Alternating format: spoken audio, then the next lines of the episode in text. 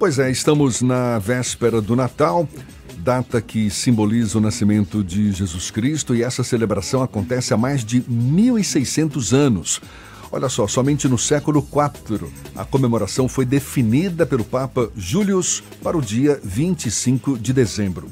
Além da inexistência de documentos históricos que confirmem a data de nascimento de Jesus Cristo, uma das explicações para a escolha do dia 25 eram as festas pagãs que costumavam ser realizadas neste dia.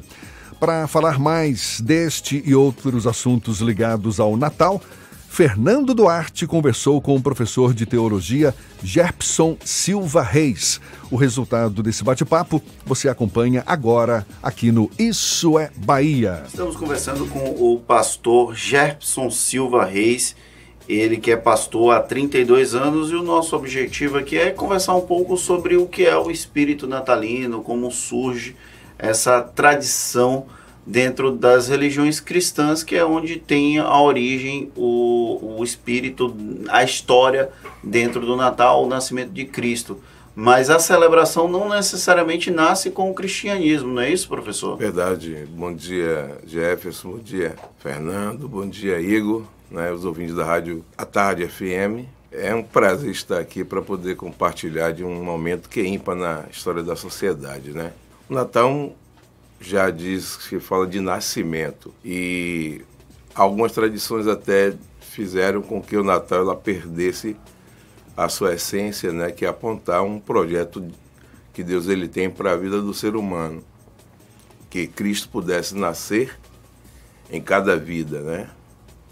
Por isso até é dado o nome Emanuel, que é uma composição de três palavras, né?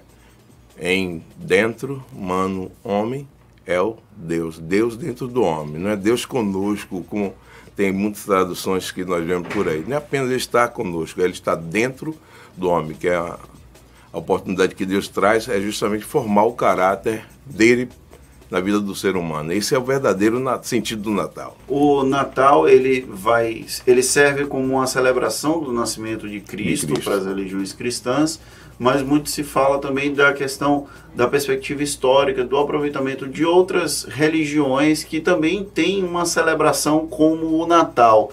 É, como é, funciona esse diálogo de outras religiões, até não cristãs, com essa uma celebração da vida, que é o caso do Natal? Olha, a Bíblia tem várias histórias que falam de celebrações que assemelham-se ao Natal. A, uma, a, a, a livro de, de Esther, há uma história quando o rei de, decretou a morte dos judeus e Estera foi eleita rainha né, para se tornar rainha também da, da Síria e ela intercedeu o rei pela vida dos judeus. Foi lançado sortes, aí tem um nome chamado Pur, que eles colocaram, e ela teve que interceder pela vida dos judeus e eles mudaram o nome para Purim eles tiveram que lutar pela vida. Né? E quando eles conseguiram né, essa vitória, receberam de volta a vida, que eles estavam e ser dizimados, deixar de existir. E a vida foi devolvida a eles, eles chamaram essa festa de Purim. E a celebração consistia em trocar presentes né, e fazer um banquete. A família que era pequena se juntava com outra família se banqueteava e trocava presente entre si. Quer dizer, a celebração da vida vai ser sempre acompanhada de troca de presentes, né, de verdade, de uma, de uma, de sentar em torno da mesa, que acho que é uma, a coisa mais grandiosa na visão de Deus, que ele também prepara uma ceia para a vida dos homens. E Cristo ele veio justamente fazer isso. Você vê que a ceia dele foi sentada em torno daqueles que, inclusive até os que traíam, o que haveriam de trair, negá-lo, né, estavam sentados na mesa também. Mas ali era a celebração da vida, era um, uma nova aliança que eles estavam fazendo, apontando que o futuro deveria ser assim, que a, buscasse sempre a paz, buscasse sempre o entendimento para que viver, o homem pudesse viver em harmonia. Não se tem uma notícia ou um registro é, exato da data do nascimento de Cristo. É. Mas ainda assim se convencionou o dia 25 de dezembro como esse momento que foi o momento em que Deus entregou o filho dele para os homens, digamos assim. É, por que essa data foi escolhida? Foi Olha, aleatório? O calendário ele é meio complexo, né? Cada algumas gerações o calendário foram mudando. E Israel acho que são apenas nove meses do calendário, não são doze como o da gente. E no período do nascimento de Jesus, que seria o período que eles trazem paralelo ao dezembro da gente, que é um período de verão, lá é um período de inverno intenso, né? É por isso que tem a árvore Natal com neve, essas Sim. coisas todas aí. E os pastores estavam apacentando no, no, no, período mais suave, quando houve o anúncio do nascimento do, do Cristo, que era justamente o, o período que eles não poderiam ficar durante o dia. Estava à noite apacentando as ovelhas quando o anjo veio e fez o primeiro anúncio que era nascido na cidade de Belém, o Salvador, trazendo uma boa notícia. Natal é trazer uma boa notícia para a vida dos homens. O, a história é, mostra que Jesus nasceu num contexto histórico é, bem difícil, difícil. a partir é, na época não era permitido o nascimento de homens, filhos homens, e aí teve a fuga de Maria para Belém, onde ela veio nascer, é, veio dar a luz ao Filho de Cristo.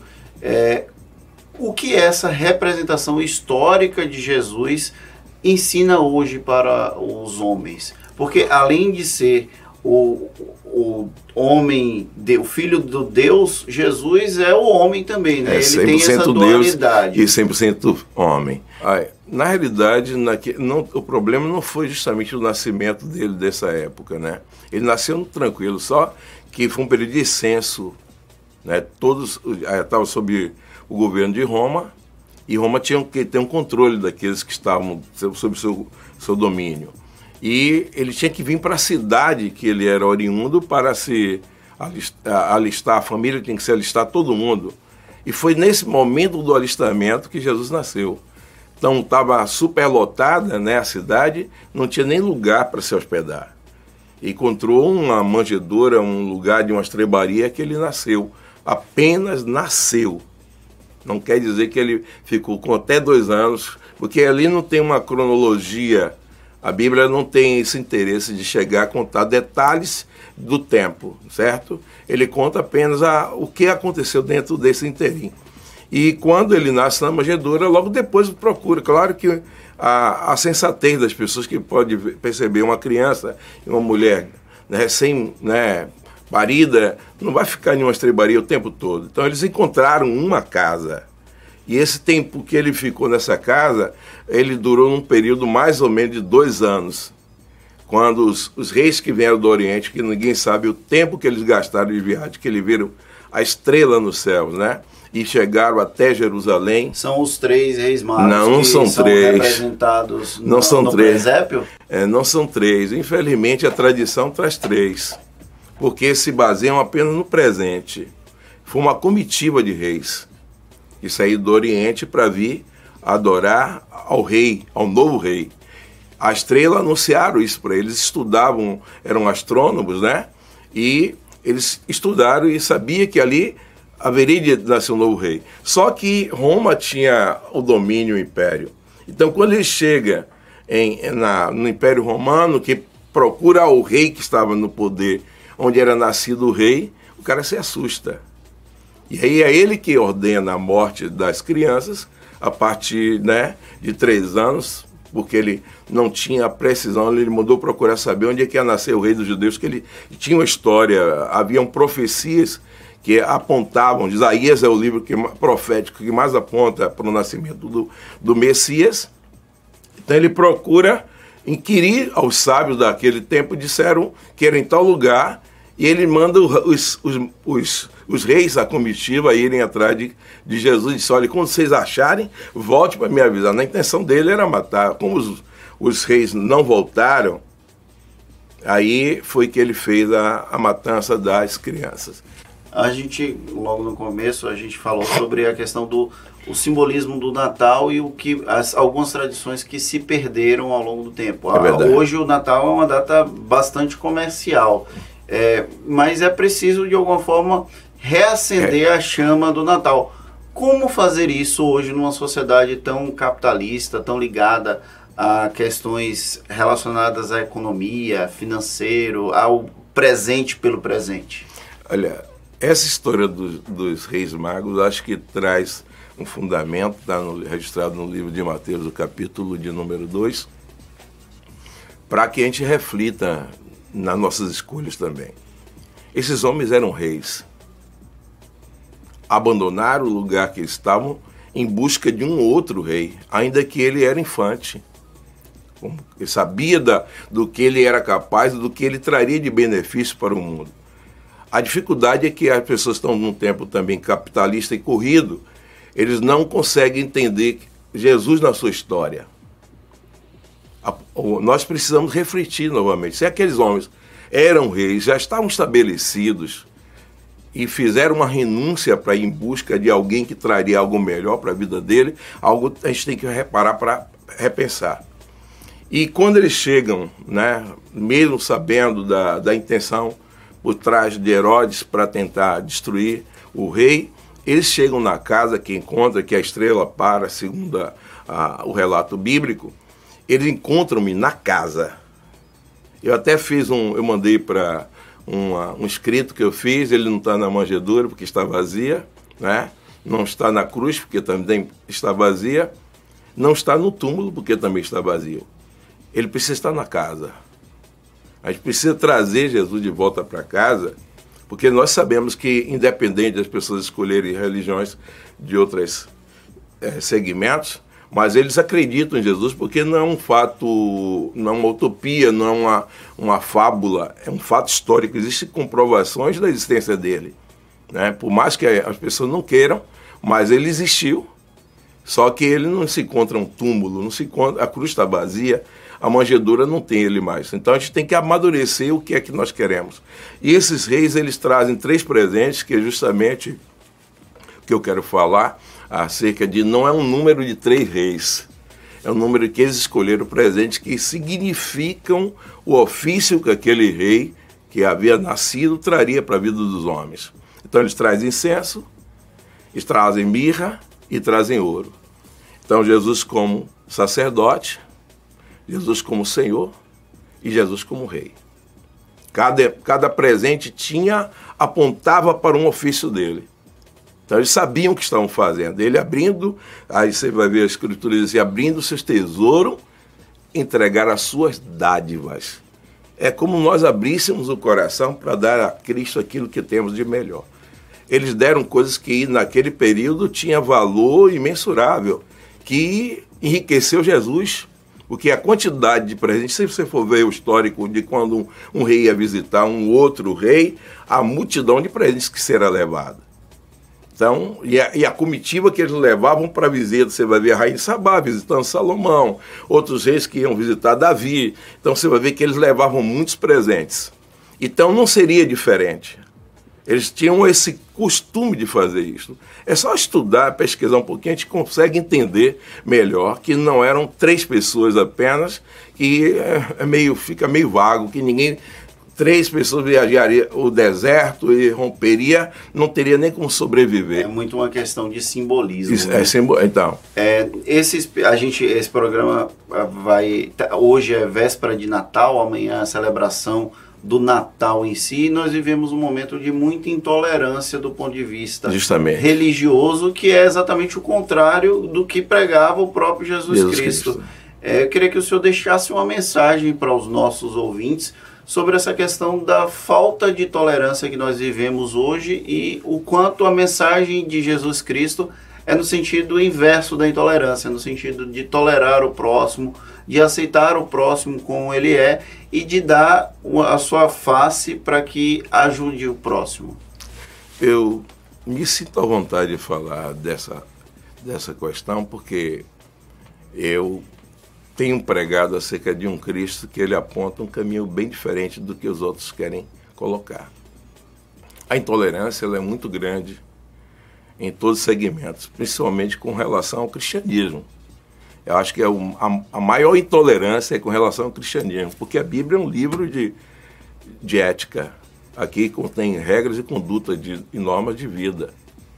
E numa sociedade que as pessoas perderam a rédea né, da, da vida, esse livro se tornou antagônico para alguns Eles não querem mais dar atenção porque vai haver um confrontamento.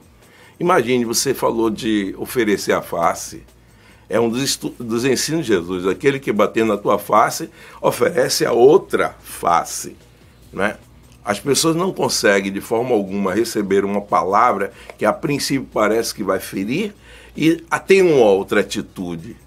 Ele não oferece a, a outra aquilo que ele não espera. E Jesus estava ensinando dessa maneira. Ele diz ainda: se aquele te obriga a caminhar uma milha, caminhe com ele a segunda milha. As pessoas, quando se sentem obrigados por fazer alguma coisa, ele vai retrucar, ele vai murmurar. Ele não tem a capacidade de caminhar a segunda milha porque ele fez uma escolha.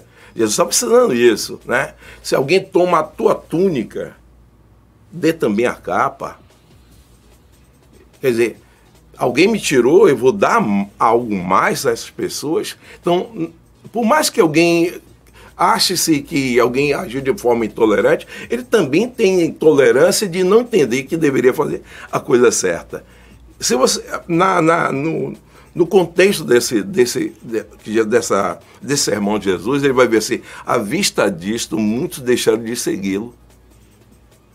Então a intolerância já é uma coisa antiga. Até com Jesus as pessoas foram intolerantes também. Porque por ele ensinar o caminho certo de uma vida diferenciada, para que as pessoas tomassem aquilo que ele fez como exemplo, as pessoas deixaram de seguir. Ele chegou para os discípulos e perguntou também: Vocês também não querem me abandonar, não? Eles, para onde iremos nós? Só tu tens a palavra de vida eterna. Ele entendeu e foi um que abandonou Jesus depois. Mas é, ele disse isso com uma preciosidade que a gente tem que repensar para onde é que nós vamos. Porque nós fazemos escolhas erradas, mas não temos arrependimento pelas escolhas que fazemos. E às vezes queremos construir algum tipo de conceito na escolha que fizemos de forma errada, mesmo sabendo que estamos quebrando a cara, que estamos na contramão, que estamos ferindo pessoas, que estamos de, é, removendo marcos que não deveriam ser removidos. Insistimos simplesmente para nos manter naquele orgulho. Então foi isso que aconteceu, que as pessoas começaram a desaprender. Então você colocou, colocando ou construindo uma figura de alguém que não tem nada a ver com o Natal, facilita você esquecer a mensagem do verdadeiro Natal. Os magos eles se inclinaram diante de um menino. Eles eram reis. Então não havia um orgulho no coração dele de, se, de abrir o coração, se doar para alguém que ainda não tinha nem de, poder de decisão. Ainda estava sob auspício e cuidado da sua mãe Maria, que é outra machucada demais também, discriminada porque as pessoas não conseguem entender a mensagem que ela produziu. Mas se nós olharmos para a, a, a, ótica do que Jesus deixou como legado, a intenção dele é ser um Emmanuel na nossa vida. Quando nós entendemos que ele dentro de nós há possibilidades maiores de mudança, de transformação de vida, eu posso contar um fato recente? Pode, claro. Eu tive aqui na, no, na dia 14, na ceia do Natal, com os carentes ali no Paço Municipal. Um, um, alguns evangélicos fizeram um trabalho e eu me lembrei disto quando eu estava falando para eles ah, o que Jesus tem como projeto na vida dele, de sempre entrar na vida das pessoas. E a minha tristeza, que tinha mais ou menos umas 700 ou mais pessoas que são invisíveis aos olhos dos outros. Né? Passavam algumas pessoas até para tirar fotografia, porque estava visitando ali o centro histórico, mas não atentavam para aquelas pessoas que estavam ali. E hoje nós, nós tra tratamos essas pessoas. Tem um projeto de, que, eu, que eu faço, assim, a, ajudo a Missão Vida na Barra do Pojuca, que tira moradores de rua para dar uma dignidade, e a cidade Refúgio, em Mato São João, na, na BR na BA-093, que também faz um papel de tirar essas pessoas para dar dignidade. E nós celebramos um casamento ontem de um ex-morador de rua e uma ex-moradora de rua, que hoje são pessoas integradas à sociedade. É você dar a essas pessoas essa dignidade. Nós queremos, falamos da discriminação de maneira ferrenha quando nós é ofendido aquilo que eu creio. mas ofendo as pessoas que estão ali, que foram deixadas, né? Não estendemos a mão para ele. O Jesus é chamado de amigo de prostituta, beberrão, comilão, porque ele só olhava para essas pessoas que, na realidade, foram execradas da sociedade e não tiveram uma oportunidade de vida. Sentar, como a gente está sentado aqui no nosso conforto, é uma coisa. Mas sair para lá, para você enxergar o outro, acho que esse é o verdadeiro Natal que a gente começa, deveria começar a praticar. Olhar para o próximo, olhar para dar dignidade a essas pessoas. E quando eu tive, eu disse, olha, a minha vida cada dia muda nas minhas experiências.